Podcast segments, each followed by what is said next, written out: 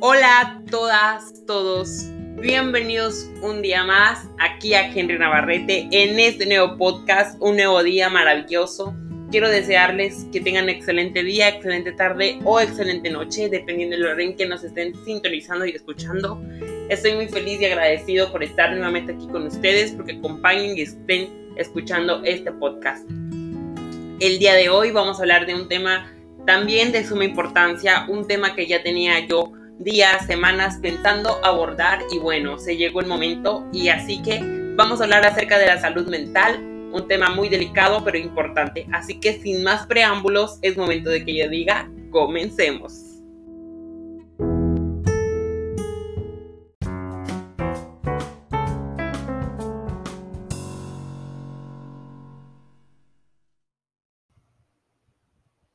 Bienvenidas sean todas y todos nuevamente a este su, a su casa, su canal, su página, Henry Navarrete. Como les mencioné, el día de hoy vamos a hablar acerca de la salud mental y bueno, pues iniciamos hablando un poquito acerca de la definición de, de qué es la salud mental.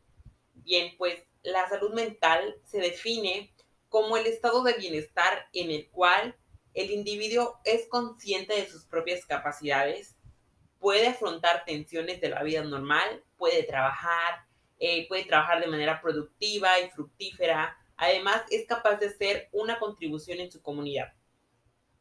La importancia de la salud mental, pues lo, lo ideal sería que todos, o por lo menos la mayoría de las personas, se identificara con esa definición.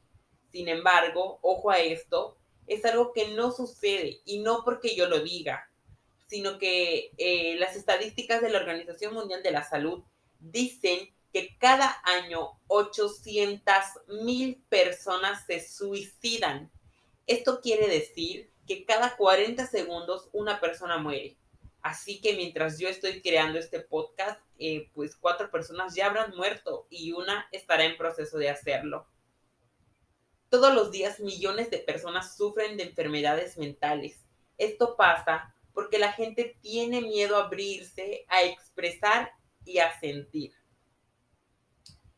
Eh, la salud mental es tratado como un tema tabú y esto está sumamente estigmatizado, lo que impide la apertura de la sociedad y que se le dé la atención necesaria.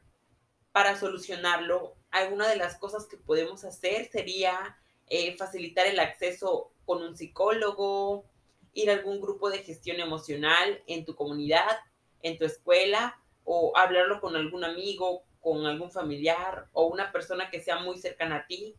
También puedes realizar actividades al aire libre, meditar y despejarte, salir de tu rutina, dejar el miedo a un lado y aceptar que no tiene nada de malo sentir que no pasa nada si lloras, que no te va a hacer menos ni te va a hacer débil.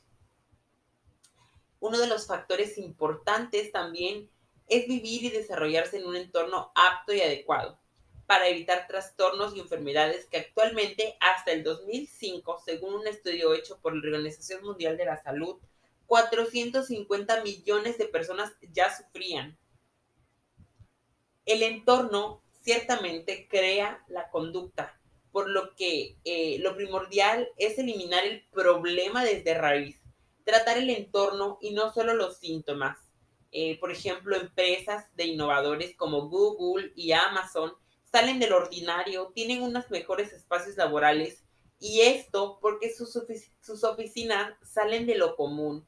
Eh, no son oficinas cuadradas y cerradas, eh, no tienen escritorios, al contrario, ellos tienen facilidades como albercas, peluquerías, todo dentro de la empresa.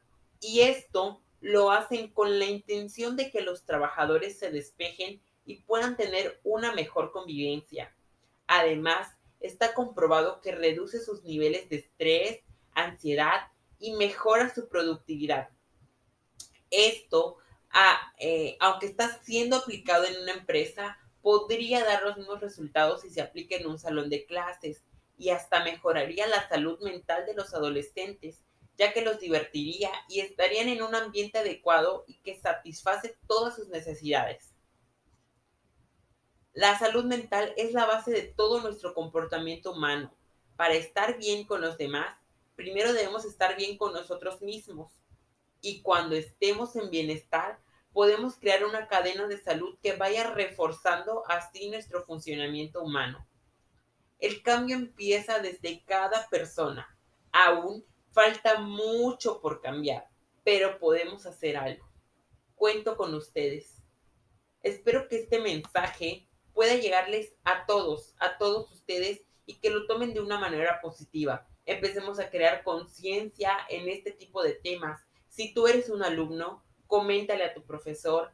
Si tienes algún problema, si, las formas de enseñanza o de aprendizaje no son los adecuados para ti, eh, si tú eres un profesor, toma en cuenta el cambio del entorno en el que te desarrollas, en el, el entorno en que desarrollas tus clases. De esta forma podemos mejorar día a día en esta cuestión y sobre todo cuidarnos, cuidar nuestra salud mental, que eso es lo más importante.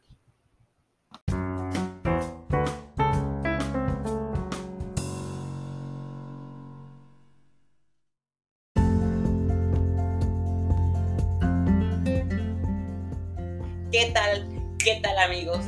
¿Qué tal finalizamos este tema? Eh, es muy delicado, es algo que tenemos que que seguir tratando y más ahorita en tiempos de pandemia, porque hay personas que lamentablemente eh, tras la cuarentena quedaron encerrados en sus hogares solos, sin sus familiares, sin sus compañías, sin alguien con quien poder platicar e interactuar a diario en persona. Entonces sí, son cuestiones que tenemos que trabajar. Yo espero que todos estemos bien, que todos vayamos tomando conciencia y reflexionando en ese tipo de temas que son la verdad para la mejoría de, cada uno como persona. Si tú estás bien contigo mismo, tú podrás tratar bien a los demás. Y, de eso se trata. Pues esperamos que, que les haya gustado de verdad, que tomemos conciencia al respecto y nos vemos en un siguiente podcast, en un siguiente día, en este mismo canal y en esta misma página. Yo soy Henry Navarrete y me despido de ustedes, pero nos vemos o nos escuchamos muy pronto. Cuídense muchísimo un abrazo especial a cada uno de ustedes.